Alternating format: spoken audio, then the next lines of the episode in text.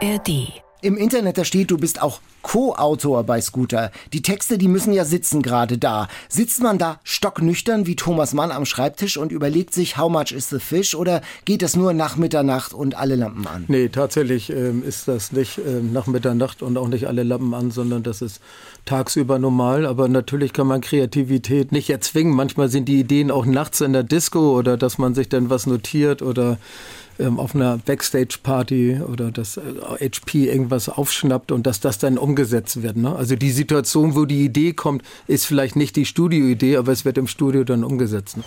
Viel, viel, viel Hamburg. Hamburg. Der Talk-Podcast von NDR 90,3 mit Daniel Kaiser.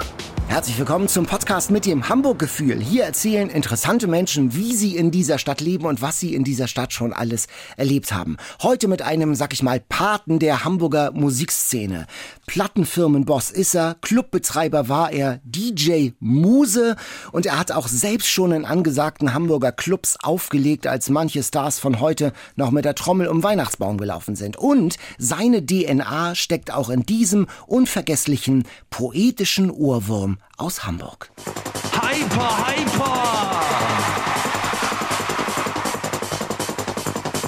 We need the bass drum! Das ist der Sound von Scooter. Jens Thiele, moin. Moin, hallo. Einer auch aus dem Scooter-Universum. Kannst du dich an die Geburt dieses Songs erinnern? Ja, absolut. Absolut, das kann ich noch, auch wenn das jetzt fast 30 Jahre her ist. Also das ist ja schon ähm, für auch mein Lebensweg eine bahnbrechende Nummer gewesen, wie die sich entwickelt hat. Insofern ist das ähm, noch präsent, aber auch eine relativ lange Geschichte.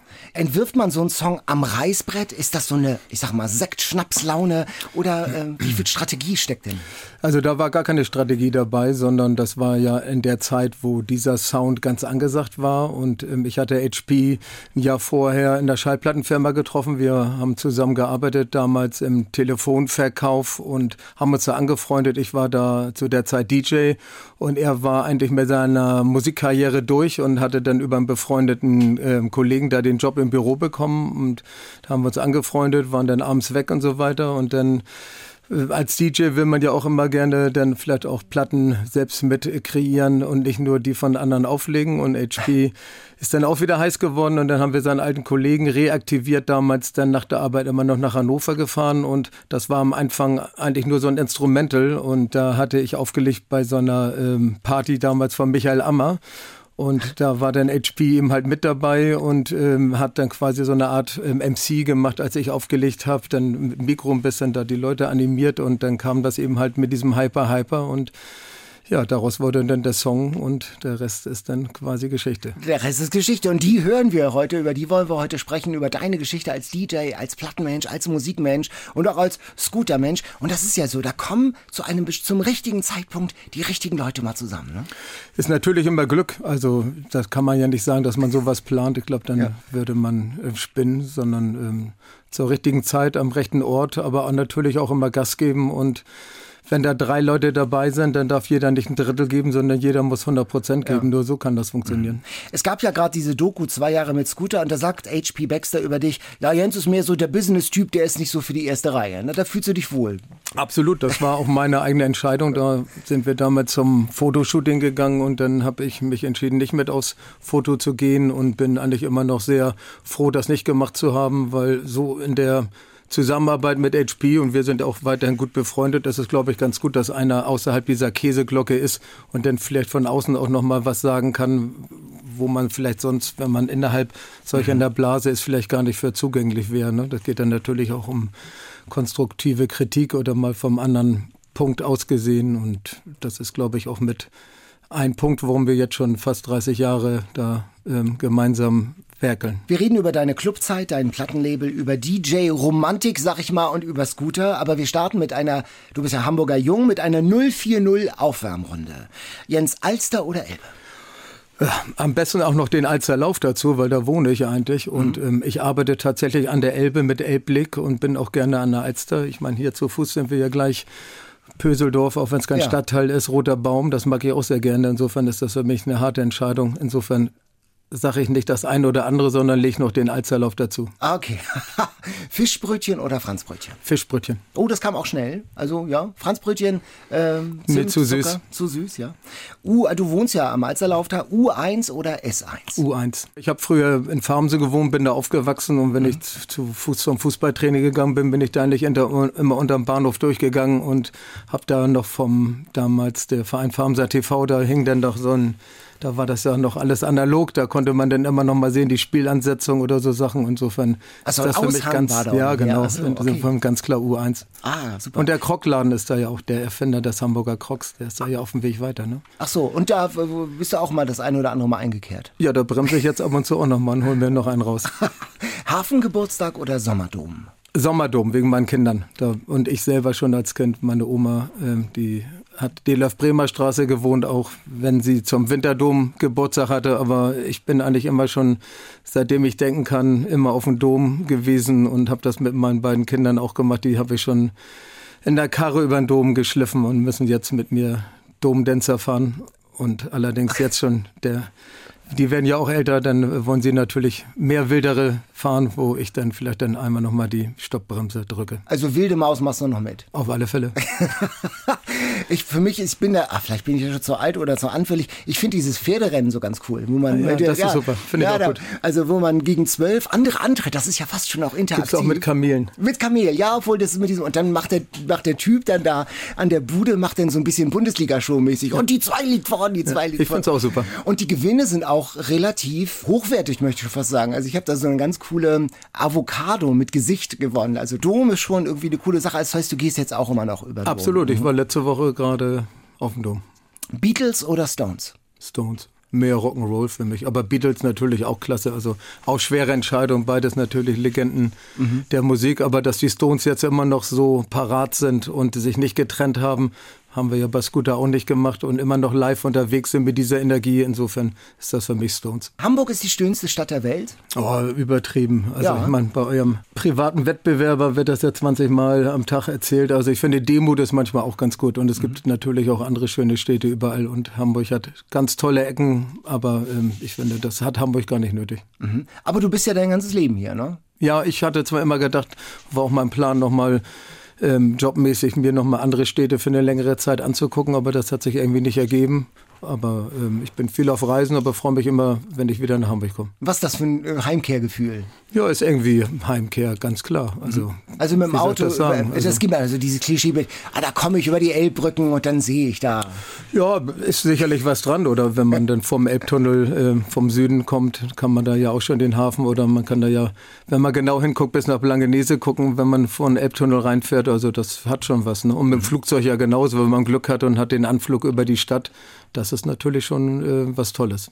Hamburg war ja mal Vinyl, Mekka, also Plattenfirmen, äh, die, die hatten ja hier ihr großes, äh, ihre großen Zentralen. Die gingen dann irgendwann alle irgendwie nach Berlin und du bist aber auch geblieben als Plattenmensch. Also da war eigentlich, ähm, zu dem Zeitpunkt habe ich auch bei Universal gearbeitet und habe das dann mitgekriegt mit dem Umzug, der auch ein bisschen, ähm, wie damals ähm, ich intern mitgekriegt habe, auch von dem damaligen Ansprechpartner des Hamburger Senats nicht ganz unverschuldet ist, weil der damals ähm, Universal und Vivendi ein bisschen äh, verwechselt hatte, so wurde mir gesagt, weil Vivendi war damals der Besitzer von Universal.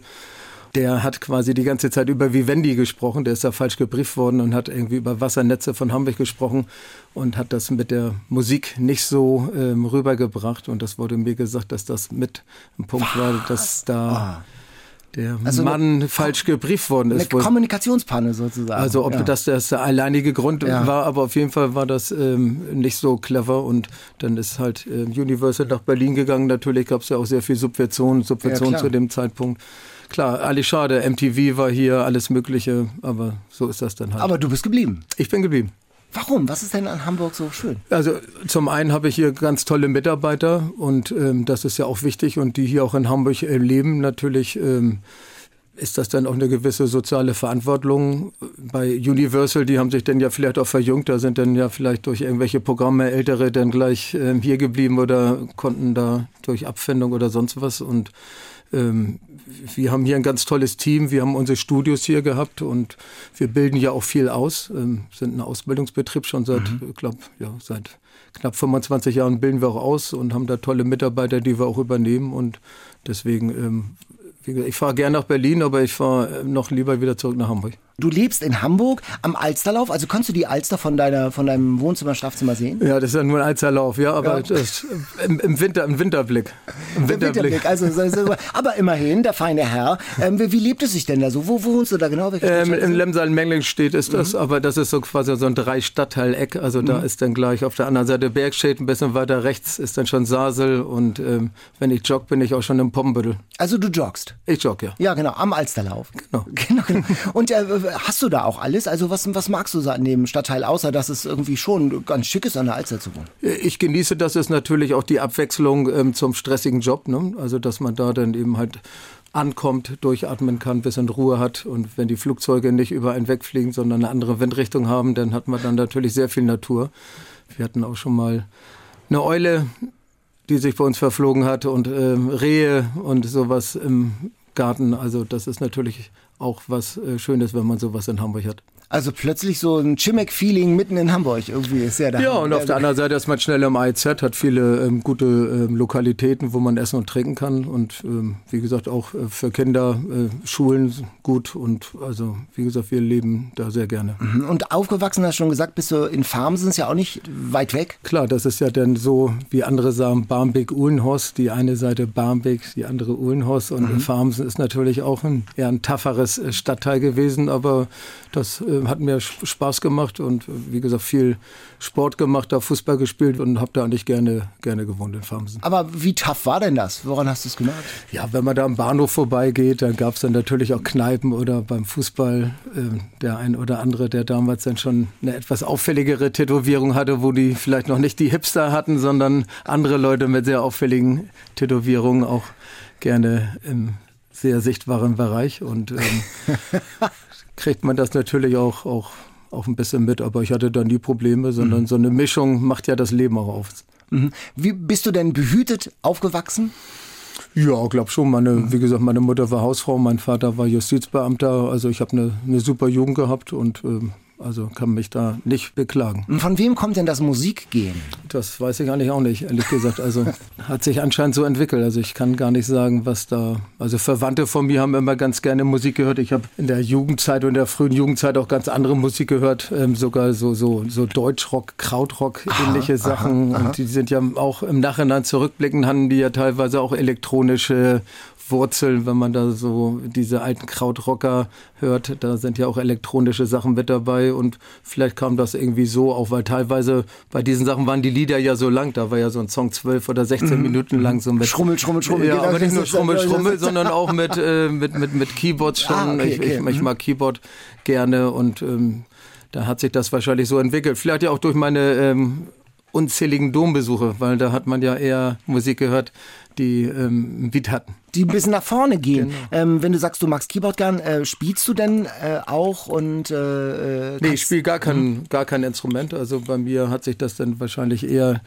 durch das Auflegen entwickelt mhm. und ähm, dass man dann, dann eher auf ein Gefühl kriegt, ein bisschen für das richtige Arrangement eines, eines Liedes oder wie da der, der Aufbau sein muss, wenn man da eher der Mann ist, der für die Musik anderer zuständig ist. Und das hat sich dann wahrscheinlich darüber entwickelt. Was war denn dein erster DJ-Job? War das an der Schule, irgendein ja. Schulfest? Ja, tatsächlich. Ja, ja, genau. Mit eigener Anlage aus dem Kinderzimmer abgebaut, aufgebaut, mit Lüfter, wenn der Verstärker, damit er nicht auffällt, genauso. Und das, das äh, wie bist du denn darauf gekommen? Also hast du einfach. Ich habe Kassetten damals immer schon aufgenommen und dann ähm, zusammengeschnitten irgendwelche Hitparaden mhm. von hier NDR mit Willem samstags im Vormittag, der hat ja, ja dann manchmal auch die Maxi-Version gespielt und da gab es ja dann auch immer Programme und da habe ich dann immer gehofft, dass ich da was aufnehmen kann und habe ganz früh mein Geld dann auch schon in die Plattenläden getragen. Da waren die Maxis ja eigentlich absurd teuer. Da, wenn man dann so Pressung aus England oder Amerika gekauft hat, die haben dann teilweise irgendwie 20 Mark gekostet einfach nur ein, ein einziger Song für 20 Mark, das kann man sich ja heute gar nicht mehr vorstellen. Und dann hat man den natürlich aufgenommen, mit anderen Kollegen dann getauscht und dann hat man irgendwelche Mixtapes auch gemacht und so hat sich das dann irgendwie ergeben. Denn die ersten das erste Mischpult, Mhm. die Schallplattenspieler, da hatte man noch nicht das Geld für den Technik, den hat man dann so umgebaut mit so einer Start-Stopp-Taste, aber so eine so ein Rollrad, um die Geschwindigkeit ähm, zu verändern, das gab's dann schon und dann hat sich das irgendwie so entwickelt. Achso, auch selbst, also du hast auch selbst, ich könnte ja gar nicht irgendwie so einen Plattenspieler umbauen und äh, aber das, dazu hast du auch Nee, hat ein Freund von mir so, gemacht. also, Ich okay. bin froh, dass ich meine Schuhe zubinden kann. War das äh, nicht auch mal Thema in der Familie dann das Damoklesschwert der bürgerlichen Existenz? Also als es sich so abzeichnete, hattest du überhaupt mal eine Idee, mal, ich sag mal, ein Tüdelchen, was Anständiges zu lernen? Ja, ich habe ja eine normale Ausbildung gemacht. Ich habe einen großen Auslandskaufmann gelernt und wollte dann eigentlich ähm, an dieser, nach der Ausbildung an der HWP studieren. Aber dann kam das mit den DJ-Sachen und dann bin ich, ähm, das fand meine, meine Mutter natürlich nicht so toll. Dann bin ich eben halt bei Traktor, wo ich vorher immer mein Geld hingetragen habe, ähm, um da in der Eppendorfer Landstraße, das war so ein DJ-Schallplattenladen. Und dann habe ich da eben halt angefangen zu arbeiten und das fand sie natürlich nicht so toll. Aber das war noch die Zeit, ähm, wo ich noch nicht genau wusste, ob ich noch zur Bundeswehr eingezogen werde. Und ja, dann ja. habe ich gedacht, da kann man da ja nochmal so eine Schleife drehen und gucken, wie sich das dann ergibt mit der Bundeswehr. Und ähm, Musstest du aber nicht mehr. ich habe dann doch noch ähm, in der Truppe verweigert und Ah, habe okay. Zivildienst gemacht. Äh, und diese, das war ja nicht nur irgendein Plattenladen in Eppendorf, Traktor, sondern das war ja, da sind ja die DJs hingegangen. Genau. Das heißt, du warst dann auch sowas, eben so eine DJ-Muse. Also du hast denen auch schon mal gesagt, hier, der neue heiße Scheiß. Ja, was heißt Muse? Das war ja eigentlich mein Job. Ne? Also, dass man, wenn man dann ähm, vorher die Schallplatten eingekauft hat, ähm, die sollten ja auch verkauft werden. Und dann musste man ja mehr oder weniger auf gut Deutsch den DJs die Platten andrehen. Und dann hat man die immer zusammengestellt, die Neuheiten. Dann haben die so einen Stapel genommen, gab es eine Treppe nach unten und da waren dann so Anlagen und da haben die selbst ihre Schallplatten durchgehört und haben hinterher dann die hochgebracht, die sie gekauft haben und die sie nicht gekauft haben. Und da hat man natürlich schnell schon dann gehört, welche Nummern gut ankommen und welche nicht. Und ja, dann bin ich irgendwann, ähm, da war in Eppendorf im Holthusenbad, da gab's die Badgalerie und da habe ich montags dann angefangen, das erste Mal richtig öffentlich aufzulegen im Banana Club. Und ähm, das war eigentlich ein richtig cooler Laden, da ging's montags richtig ab. Und dann, Montags. Montagabend, ja, aber ne? ja. Das, das war montags und donnerstags. Und, der ähm, kleine Freitag damals. Absolut.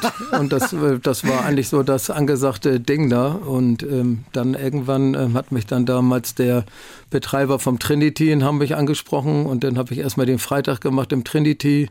Ja, und dann irgendwann eben halt auch noch den, den Samstag. Und das war dann quasi da ähm, eine tolle Zeit in Hamburg. Also da war der Laden auch sehr angesagt und das hat schon Spaß gemacht. Und, und, das im Tracks warst du auch, ne? Da, da, Danach, als das ja. Trinity, der hat ja irgendwann mal zugemacht, Ja. das hat ja auch eine wilde, eine wilde Geschichte und dann habe ich danach im Trex noch aufgelegt und noch ein paar anderen Läden, aber dann ging das auch schon mit Scooter und Job los Ja. und dann ähm, kann man das auch nicht mehr alles machen. Ich meine, das Tracks, das kenne ich damals noch aus der Klatschspalte der Bild, da war der Bohlen noch immer, ne? Ja, stimmt, der lief da, ja, ja, und Michael Ammer hat da Partys gemacht und so, genau.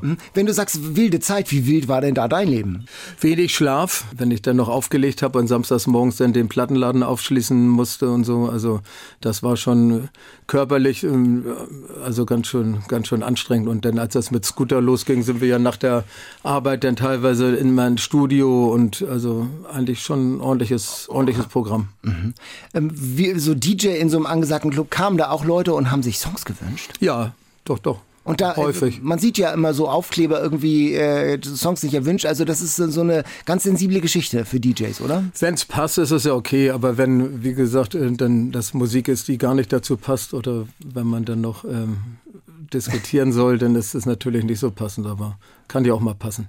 Legst du heute noch auf? Nee, ich habe irgendwann doch mal, ich weiß gar nicht, ach ja, genau, äh, mit unserer Platten, Partnerplattenfirma in Holland, ähm, da war, äh, glaube ich, letztes oder vorletztes Jahr auf einer Musikmesse in Amsterdam, habe ich mit, mit dem Chef der anderen Plattenfirma zusammen eine Stunde Back-to-Back aufgelegt in Ah, Amsterdam. cool. Mhm. Aber ich finde, man muss das einfach ernsthaft betreiben und auf eine Stunde sich hinstellen und jetzt die Hits spielen. Das ist auch nicht das Richtige, sondern für mich war das Auflegen immer, dass man auch mal einen Song hatte, den die anderen nicht so hatten und dass man sich da vorbereitet hat. Und jetzt, das war auch mit der Grund, warum ich dann aufgehört habe, weil ich die Zeit nicht mehr hatte, sich vorzubereiten, die Platten rauszusuchen, vernünftig und da gutes Programm zusammenzustellen, das war mir immer wichtig und mhm. einfach einen Hit nach dem anderen abzufahren, das war dann auch nicht mein Ding. Also Familie fragt auch nicht hier bei äh, 70. Geburtstag von Tante Erika, Jens, mach mal. Nee, zum Glück nicht. Wie gesagt, ich bin ganz happy, dass ich eine tolle Frau habe, die mich da die ganze Zeit unterstützt. Aber ich glaube, wenn ich da noch ähm, jetzt anfangen würde, irgendwo aufzulegen, das wäre dann too much uns aufliegen, äh, da, da ist man doch auch schon, also ähm, Last Night the DJ saved my life. Also du bist da auch schon, die Leute, du bist ja auch schon ein wichtiger Typ in, im, im Trinity, im Tracks. Nimm uns mal mit in so eine rauschhafte äh, Nacht. Da ist ja jede Nacht anders, ne? Mal, man weiß ja gar nicht, wie voll wird's jetzt, da steht man da erst, dann guckt man sich um, oh, jetzt ist schon halb zwölf, tanzt noch keiner. Oder ähm, wird's jetzt voll, wird die Nacht so. Also eigentlich ist jede Nacht eigentlich anders da mhm. gewesen und das hat es eigentlich auch aus, ausgemacht, dass das eben halt was Besonderes ist, zumal weil man als DJ da mehr oder weniger den ganzen Abend aufgelegt hatte. Da war dann vielleicht eben halt noch einer dabei oder wenn ja, mehr nie. Und ähm, heutzutage ist es ja so, dass der DJ irgendwie so eine Stunde der DJ, dann der andere DJ und abends war das so durch eine ganze Nacht durch. Und das hat das eigentlich was, äh, da war das was Besonderes und deswegen kann man das gar nicht so sagen, sondern jede Nacht war das schon mhm. anders. Mhm. Ähm, du hast alle Facetten dieses Musik- und Plattenbusiness durchgemacht. Du bist ja 1992 zur Plattenfirma Edel gekommen. Und da haben wir die erste Frage aus, äh, von, von Hamburg Straßen. Hallo Jens, ich bin Senta aus Hannover und mich interessiert, ob man bei einer Plattenfirma eher Musiker oder Kaufmann sein muss. Auf jeden Fall Kaufmann. Mhm. Ganz klar. Aber man braucht ja auch ein musikalisches Näschen so. Nicht in allen Positionen. Es gibt ja in der mhm. Schallplattenfirma auch ähm, genauso wie in jeden anderen Firmen äh, Leute, die sich um Abrechnung mhm. kümmern, mhm. über um Buchhaltung oder um Controlling und ähnliche Sachen. Und im Produktmanagement ähm, ist das natürlich auch gut, wenn man sich ähm, musikalisch auskennt. Aber ein guter Produktmanager kann sich vielleicht auch ähm, in einer anderen Produktwelt auch ähm, vielleicht ganz gut bewegen. Aber du hast schon so ein Näschen, oder? Für Musik? Ja. Ja, es ist ja, ähm, die Entwicklung war ja bei mir als ich von Edel weggegangen bin, bin ich abgeworben, abgeworben worden zu Universal, ja. weil das heißt ja mein Job A&A, Artist und Repertoire, das kann man dann so als Talent Scout umsetzen, dass ich quasi neue Künstler mhm. finden muss und Künstler entwickeln muss äh, oder soll und ähm, da ist wahrscheinlich, ohne dass ich das wollte, ich eine Ausbildung des Lebens gemacht habe, das durch eben halt selber mhm. auflegen und diese ganzen Sachen, DJ-Plattenladen und was weißt, alles was funktioniert, geht. ja? Ja, das kann man so nicht sagen, aber zumindest ähm, hatte ich da schon das eine oder andere Mal ein glückliches Händchen, dass das funktioniert hat. Manchmal muss man eben halt auch treten und dran glauben. Also mhm. bei uns, wir hatten oft ähm, die größten Hits waren nicht die einfachsten, sondern es waren die, die oftmals auf der Kippe standen. Zum Beispiel ein großer Song der hier, glaube ich, sogar manchmal ähm, äh, läuft, ist ja Summer Jump von Underdog Project. Ja. Also ja. die Nummer, ähm, die war quasi schon fast ähm, gefloppt und ähm, Viva wollte das Video nicht spielen. Die fanden erst das Video nicht gut, dann haben wir das Video nochmal geändert und haben die gesagt, der Künstler, der gefällt uns nicht. Da haben wir wirklich echt den Künstler noch aus dem Video raus, rausgenommen. Was? Und erst dann haben sie es gespielt und dann war der Sommer schon fast rum. Einige Radiosender haben es nicht mehr gespielt, andere äh, angefangen und dann wurde es trotzdem einer unserer größten Erfolge nachher, weil man dann immer noch mal beißen muss und äh, tatsächlich äh, manchmal auch im roten Bereich sein muss. So von alleine funktioniert das in der Regel nicht. Äh, wir hören ihn auch nachher. Super Song, nach wie vor, äh, zeitloser Ohrwurm. Wenn sich so rumspricht, Mensch, du bist Talentscout, hast du dann auch schon mal äh, Demo-Tapes zugesteckt bekommen? Ja, natürlich. Das ist ja ähm, mit mein Job immer schon gewesen, ja. dass man auf die verschiedensten Arten und Weisen die Sachen ähm, bekommt. Heutzutage ist das natürlich mit Tapes nicht mehr so. Heute kriegt man Links ja. zugeschickt oder ähnliche Sachen. Aber ähm, früher war das natürlich, am Anfang waren es Kassetten. Da mhm. kam immer ein Riesenwagen und dann hat man sich da durchgearbeitet und dann ja, jetzt ist es ja alles digital, der wird zugeschickt. Das hatte Peter Schilling neulich erzählt, er hat das Demo, äh, weil er aus Rücksicht auf die Nachbarn von, ähm, von Major Tom das Demo gemacht hat, aus Rücksicht auf die Nachbarn konnte der äh, Gitarrist nur ganz leise spielen und dann kamen sie ins Studio, der hat losgelegt und dann war der Zauber des Songs weg und dann mussten sie sozusagen wieder das Demo. Äh, das kenne ich ganz häufig. Häufig sind die Demos das Beste und wenn hinterher wird es nur noch verschlimmbessert. Also das kann ich nur bestätigen, was der Peter Schilling da mhm. gesagt hat. Bei den Buchverlagen, da gibt es ja Leute, die haben damals damals wirklich Harry Potter abgelehnt. Hm. Hattest du auch mal so einen Harry Potter-Moment?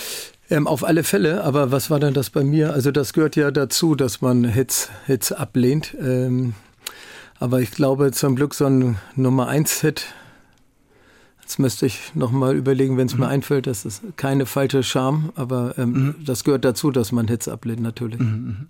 Ähm, in der Zeit, du hast schon gesagt, hast, habt ihr euch, hast du HP Baxter kennengelernt, dann ging es mit Scooter los. Äh, was, was hat da bei euch so Klick gemacht? Eine gute Frage. Also wir haben uns einfach verstanden. Wir sind abends auch zusammen ausgegangen auf Partys und da war er schon eine Erscheinung. Da sah anders aus als die anderen, weil der sich tagsüber schon da geschminkt hatte und in der Disco dann blonde Haare oder manchmal so ein Palettenhut auf hatte. Und vielleicht ist das, dass wir uns eher ergänzt haben mit den mhm. Sachen, ne? dass ich vielleicht eher das hintenrum oder mal das Geschäftliche eher gesehen habe und er ist einfach natürlich ein Ausnahmekünstler und eine absolute Front- und Rampensau, die es auch nicht an jeder Ecke gibt und das ist er einfach, ne? Und ich habe halt andere Bereiche, die ich da abdecke. Vielleicht ergänzt sich das eher. Mhm. Im Internet, da steht, du bist auch Co-Autor bei Scooter. Die Texte, die müssen ja sitzen gerade da. Sitzt man da stocknüchtern wie Thomas Mann am Schreibtisch und überlegt sich, how much is the fish? Oder geht das nur nach Mitternacht und alle Lampen an? Nee, tatsächlich ähm, ist das nicht ähm, nach Mitternacht und auch nicht alle Lampen an, sondern das ist tagsüber normal. Aber natürlich kann man Kreativität nicht, ähm, nicht erzwingen. Manchmal sind die Ideen auch nachts in der Disco oder dass man sich dann was notiert oder ähm, auf einer Backstage-Party oder dass äh, HP irgendwas aufschnappt und dass das dann umgesetzt wird. Ne? Also die Situation, wo die Idee kommt, ist vielleicht nicht die Studioidee, aber es wird im Studio dann umgesetzt. Ne? Das heißt also in deinem Leben und in seinem, also im, im Scooterleben aus der Praxis raus. Also ihr, ihr schaut, was geht in, in, Trinity, im Tracks, äh, was, was geht und dann. Das ist ja das, das quasi bei uns bei HP natürlich als Künstler noch anders, aber auch bei mir, dass die äh, Übergänge da zwischen Privat und Job natürlich total fließend sind. Mhm. Du warst auch bei Scooter mal auf der Bühne als Keyboarder ja,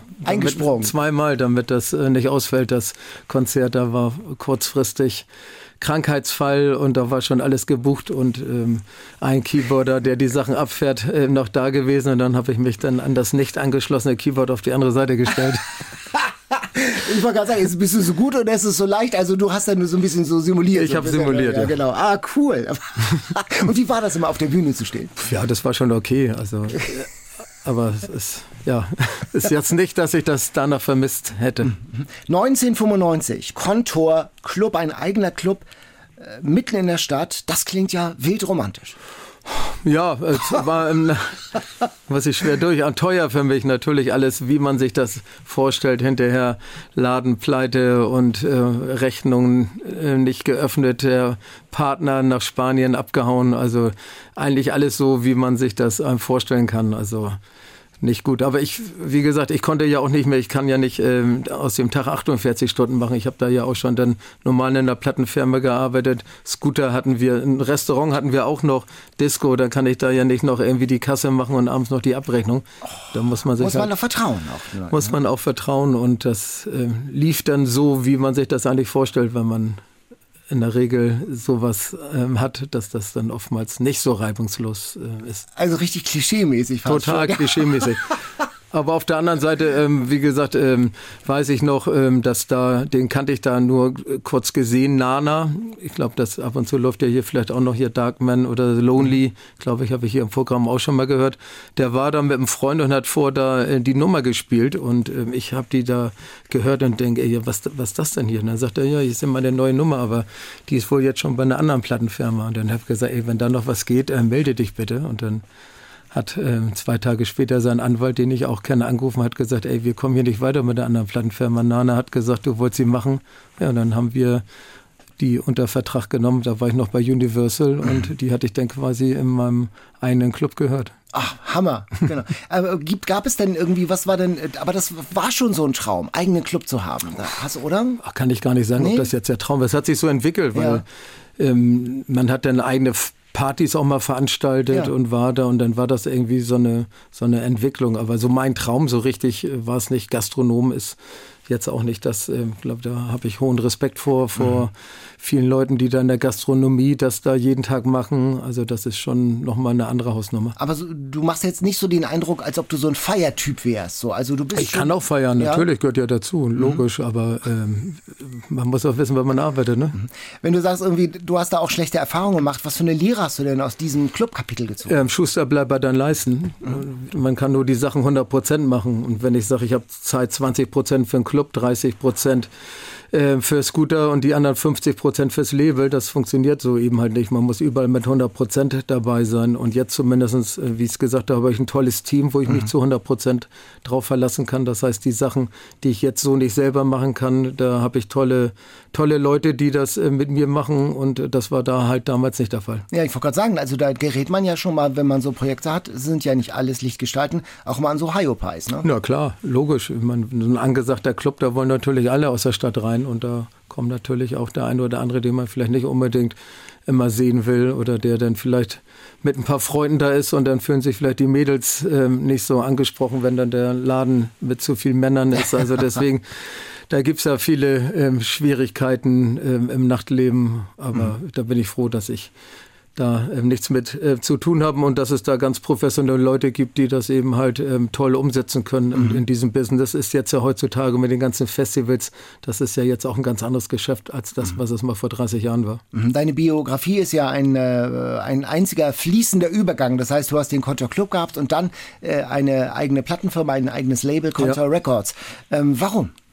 Das hatte sich eigentlich so ergeben, weil als ich A&A war äh, bei Universal, da gab es eben halt immer noch viele Sachen aus meinem Umfeld. Da gab es eigentlich nicht genügend ähm, Möglichkeiten. Und dann habe ich, damit ich keinen Interessenkonflikt habe, einen zweiten Vertrag noch gemacht ähm, als Contour Records. Äh, ist ja auch ein Hamburger Name wegen Kontorhaus. Genau. Und ähm, da haben wir nur ähm, Künstler rausgebracht aus Hamburg die mit uns verbandelt waren, damit es keinen Interessenkonflikt gibt, wenn ich vielleicht bei Universal eine mhm. Nummer aus ah, Italien ah, okay. oder England mhm. unter Vertrag gemacht äh, genommen habe. Und das war quasi der Hamburg, also äh, der Anfang, also so ein Ursprung. Ur-Hamburger äh, Label, also mhm. Und am in, Anfang. In der Musikbranche, da gibt's das Klischee, da zünden sie sich Zigarren mit 100 Markscheinen an, also die in den goldenen Zeiten. Wie reich ist man denn so als Plattenlabel? Tja, reich an Erfahrung auf alle Fälle. Also diesen Spruch in der Musikindustrie sagt man eigentlich eher über die Musikverleger, dass die Früher waren die Musikmesse Miedem in Cannes und wir sind von einem Termin zum anderen geflitzt und die Musikverleger, das waren tatsächlich die, die am Strand dann schon einen großen Loup de Meer zum Mittag hatten, eine Flasche Wein und dann auch eine Zigarre getrunken haben. Also innerhalb der Musikbranche wird das eigentlich eher über Musikverleger gesagt. Mhm. Ich bin Morlen aus äh, Bergedorf und ich habe eine Frage an Jens Thiele.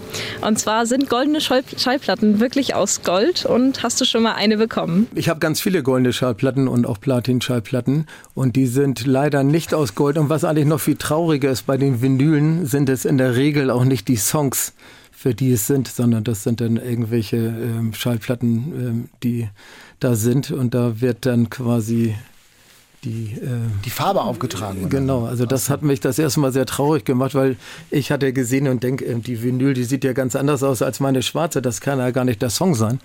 Und das ist leider auch so gewesen. Also fast ein bisschen lieblos. Ja, so total. Ich war ein bisschen traurig. Ach, das ist ja so, als ob der Oscar wirklich auch nur so eine, so eine gerade oberflächlich angepinselte. Äh, ja, aber es gibt natürlich auch, ähm, es gibt natürlich auch ganz toll gestaltete goldene und mhm. Platin-Schallplatten. Aber so diese klassischen, die man so kennt, also da war ich dann, wurde mir auch ein bisschen, weil das war ja, die ersten waren ja was ganz Besonderes, die haben wir auch wild gefeiert.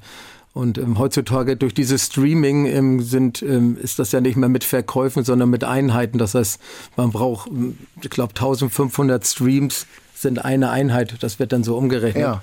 Und das ist teilweise einfacher dadurch, dass ähm, natürlich Songs länger laufen. Und dann ähm, kriegt man jetzt auch mal einfacher eine goldene Schallplatte, als es früher war. Aber jetzt werden diese Units wieder nach oben gestellt, dann wird das wieder schwieriger. Also dann wird es schwieriger, eine zu bekommen. Mhm, irgendwie. Ja. Genau. ja, da war einiges los bei Contour Records in den letzten 20, 25 Jahren. Zum Beispiel diese Songs.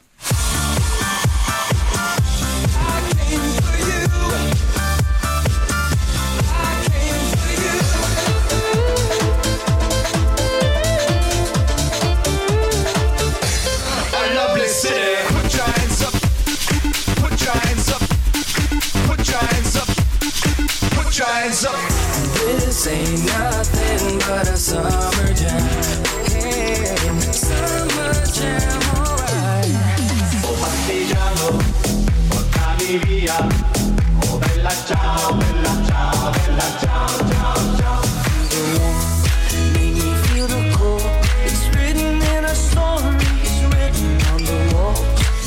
Ja, das war ein einziger großer Summer-Soundtrack, so ein bisschen, ne? Ja, toll, das zu hören. Also manchmal vergisst man ja auch schon wieder den einen oder anderen, weil das waren in den 25 Jahren ja sehr viele Veröffentlichungen und zum Glück auch mit äh, ein paar erfolgreichen. Einer deiner Söhne, der arbeitet bei Kontor. Ja, genau. Mein älterer Sohn Finn, ähm, der ähm, hat eine Ausbildung gemacht und ähm, ist jetzt bei uns ähm, und kümmert sich ein bisschen mehr um die verlaglichen Sachen. Das ist ja einmal die Aufnahme und zum anderen das, das Urheberrecht und der kümmert sich da ein bisschen mehr drum. Wir haben in Ottensen sechs Studios, da machen wir auch immer Songcamps und dann ist das quasi, dass er noch mehr den Kontakt hat mit den Autoren. Autorinnen und mit den Songwritern und ähm, wie gesagt, das ist ja auch sehr wichtig, dass man da schon einen Schritt vorher dran ist und nicht erst die fertige Aufnahme hat und ähm, das macht er sehr ganz ganz gut und ähm, das macht macht Spaß. Und mein kleinerer allerdings, der ist 13, der hatte auch schon ein zwei Ideen, dass er bei TikTok Songs gehört hat und dann hat er gesagt, Papa, das müsst ihr immer machen und da hat ein Künstler von uns das auch gemacht und ähm, die Nummern hatten ähm, sogar eine mit über 30 Millionen Streams. Was? Also das heißt, die nächste Generation steht schon bereit. Ja? Das hoffe ich doch. Ich wäre stolz drauf. Und dann der Finn, der, ältere Sohn, macht er das wirklich aus Freude oder sag, hast du gesagt, also übernimm mal den Betrieb irgendwann? Nee, daran habe ich noch gar nicht gedacht. Das hat sich echt so ent entwickelt. Ich glaube, der hat Spaß dran. Der spielt aber auch noch erfolgreich äh, Fußball in, in, in Hamburg ähm, und wechselt jetzt sogar noch in die Oberliga. Also Oh. das heißt, dann kann er auch nicht immer ähm, in den Clubs bis morgens um sieben abhängen, sondern muss da schon seine Zeit ähm, ganz gut einteilen. Und das ist mir eh wichtig, dass bei uns die Leute ähm, sich nicht ähm, zu sehr ähm, da in die Arbeit äh, versteifen, dass die da, wie man in anderen Bereichen hört, dann bis nachts da abhängen. Also ich finde, das sollte heutzutage auch möglich sein, dass man das in der vernünftigen Arbeitswelt schafft. Natürlich im Musikbereich ist auch mal am Wochenende was, abends was, aber das darf kein Dauerzustand sein, sonst machen wir was falsch oder der Mitarbeiter sein ähm, Time Management. Du bist Jahrgang 67, äh, Mitte 50, also bist du noch informiert, was so auf den Plattentellern liegt? Tja, kommt drauf an, um, welches ähm, Genre das geht, aber man kann das natürlich immer nur bedingt machen und ähm, dafür habe ich natürlich, wie ich es auch gesagt, ein Ja. tolles Team von auch ein A&R-Team. Da, wie gesagt, einige wie der Markus Gardeweg, der ist von Anfang an dabei. Also wir haben da ähm, echt eine relativ geringere Fluktuation bei uns ähm, in der Firma und ähm, ich habe etliche Mitarbeiter, die seit über 20 Jahren bei mir sind und dann ist das ja auch so ein eingespieltes Team, dass der eine hört da was, der andere da was, aber ich höre jeden Tag natürlich Demos und also wir haben dann verschiedene Kanäle, wo wir das dann teilen. Der eine ähm, in der WhatsApp-Gruppe oder in, im E-Mail-Verteiler schmeißt da was rein, wie findest du das und so weiter. Also das ist täglich, mein, immer noch mein tägliches Brot. Mhm, Und jetzt wohnst du da idyllisch ruhig, abseits vom Flug, Fluglärm, also im Zweifelsfall ähm, am Alsterlauf. Kommst du auch noch in die hochpulsigen Viertel? Also bist du noch mal auf dem Kiez in den Clubs? Ja, ich bin auch noch auch noch unterwegs, aber ähm, natürlich nicht mehr so, ähm, wie es früher mal war. Aber wenn ähm, da Sachen sind, ähm, dann man ist ja auch mal unterwegs, Musikmessen, zum Beispiel Ibiza, da bin ich dann von Mittwoch bis Freitag auf Ibiza. Da äh, kriegt man natürlich auch was mit und geht vielleicht noch mal in einen Club. Und ähm, deswegen haben wir das Glück, dass oftmals die Veranstaltungen Messen in tolleren Städten sind. Und ähm, da ist dann natürlich auch immer noch mal was los und da kriegt man dann auch was mit. Wir haben in unserem Podcast diesen Hamburg-Fragebogen und die erste Frage lautet, wenn du König von Hamburg wärst, du hättest alle Macht, was würdest du in dieser Stadt als allererstes ändern? Was gefällt dir nicht? Oh, das ist eine schwierige Frage. Also es ist ja in dem Menschen oftmals so drin, dass der immer so viel redet und meckert, aber wenn man selber dann an der Macht ist, dann sieht man natürlich, dass man mit sehr viel Kompromissen umgehen muss. Insofern glaube ich, würde ich erstmal gucken, ob ich ein Team aus vielen Experten in verschiedenen Bereichen zusammenstellen kann, um mich erstmal weiter zu informieren, bevor man kluge Entscheidungen trifft. Das ist die weiseste Antwort, die wir jemals im Podcast hatten. Erstmal Expertise einholen. Du meinst aber Verkehr, zu viele Radwege, zu wenig Radwege, zu viele äh, und so, ja. Wo würdest du sagen, mehr Hamburg geht nicht? Also ähm, wie ich gesagt habe, wenn man mit dem Flugzeug reinfliegt und hat ähm, ab und zu mal das Glück, dass man über die Alster von der Elbe angefangen über die Alster reinfliegt, also da sieht man schon, wie alle die Hälse strecken und versuchen da ähm, einen Blick auf den Anflug, auf den Flughafen zu haschen. Also das finde ich schon eine tolle Sache, weil man meistens, wenn man anfliegt in Hamburg, sieht man nur grüne Wiese und denkt, wo landet man jetzt hier? Und der Flughafen ist jetzt ja auch nicht so repräsentativ groß. Und äh, das ist, finde ich, schon äh, ein toller, toller Anblick von oben. Was würdest du gern mal in Hamburg machen, was du noch nie gemacht hast?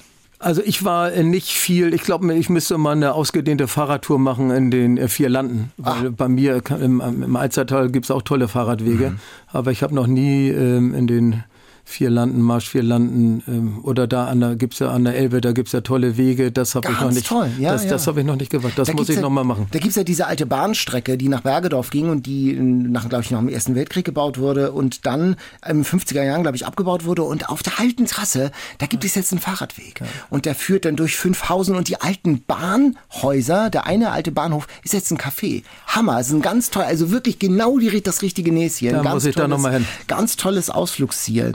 Es ist ja in der ähm, Musik in den letzten Jahren, Jahrzehnten nicht leichter geworden. Von den Streamings hört man immer profitieren ja nur die Großen so richtig, Ja, oder? das ist Quatsch, weil es kommt ja darauf an, was man einen Vertrag, was man für einen Vertrag abgeschlossen Mhm. hat. Und ich glaube, die am Anfang sehr viel gejammert haben, die haben schlechte Verträge abgeschlossen und heutzutage äh, kriegen die Musiker schon äh, viel bessere Beteiligung da. Und ich glaube, am Anfang hat man nicht darüber nachgedacht, dass wenn man damals eine CD gekauft hat, hat man einmal ja das Geld gekriegt. Der Künstler hat einmal das Geld gekriegt. Dann kamen noch Retouren, Mhm. dann äh, gab es noch Retourenreserven, dann ist ihm noch ein Jahr später hat er vielleicht noch eine negative Abrechnung gekriegt. Aber heutzutage geht das ja über 20, 30, 50 Jahre und insofern kann das einfach nur länger dauern und ähm, also das ist äh, pauschal gesagt, würde ich einfach sagen, ähm, das ist Quatsch. Das ist immer individuell gesehen und ich glaube, jetzt merken viele Leute mit den ständigen Abrechnungen, dass man eben halt da sehr gut auch Geld verdienen kann. Also Augen auf, auch bei der Vertragsunterzeichnung. Hallo Jens, ich bin Hanna aus Ottensen und ich wollte fragen, kann man heute als durchschnittlich bekannter Musiker noch von seiner Musik leben oder sollte man sie eher als Hobby betrachten? Da gibt es so eine Studie, man braucht 1000 Die Hard Fans, dann kann man davon leben. Ich will jetzt fast sagen, nur 1000? Ja, das sind die Die Hard Fans, sind die, die gehen dann auf die Konzerte, die kaufen Merch und die sind eben halt ähm, komplett dabei. Und ähm, da habe ich in der Studie gelesen, dass wenn man 1000 Die Hard Fans hat, dann kann man damit leben, weil das bedeutet ja, dass man zusätzlich zu den Die Hard Fans auch noch Sympathis Sympathisanten hat, die vielleicht dann mitgezogen werden auf Konzerte oder mal eine Song, einen Song kaufen oder streamen äh, oder in eine Playlist packen und das ist aber eben halt bei 1000 Die Hard Fans kann man davon leben. Ähm, hörst du andere Musik als, also privat, was hast du auf deinem Smartphone zum Beispiel, als die, mit der du dich ähm, im Beruf beschäftigst? Ich kann ja selber meine Kontor-Playlisten, die wir haben, zusammenstellen. Insofern höre ich natürlich viel von unseren Playlisten, die auch musikalisch vielfältig sind, also von Chill-Sachen oder Deep House über ähm, Hits. Aber ich manchmal höre ich auch gar kein Radio oder ich höre dann NDR Info oder oder ein Oder ähnliches NDR Programm. 90,3. Natürlich auch, Ja, wegen den natürlich. guten Nachrichten. Ja, natürlich. Und die tolle Kultursendung. Genau. Die darf man ja auch nicht vergessen. Vielen Dank. Das war viel Hamburg für heute äh, mit Jens Thiele. Dieses und alle anderen interessanten Gespräche mit Westernhagen, mit Oliver Mommsen, mit Dagmar Berghoff, mit Charlie Hübner und, und, und. Die findet ihr in der ARD Audiothek. Am besten abonniert ihr das Ganze, dann verpasst ihr keine Folge mehr. Und ich sag mal, apropos Audiothek, da gibt es Hammer-Podcasts ohne Ende, gratis, zum Beispiel Urban Pop mit Peter Urban, die NDR-Musiklegende, der ESC-Veteran. Peter Urban erzählt, plaudert, fachsimpelt mit Oke Bandixen über die ganz Großen im Musikgeschäft. Da sind Weltstars dabei wie Bowie bis Springsteen, Johnny Cash, Taylor Swift, über Bands von den Beatles bis U2. Also Insider-Stories, Musikhistorie. Der Peter, der kann das einfach erzählen, da hört man richtig zu. Die Folgen sind richtig gut. Urban Pop in der ARD Audiothek. Klickt mal rein. Ja, das war's für heute. Bis zum nächsten Mal. Tschüss. Tschüss. NDR 90,3. Wir sind Hamburg.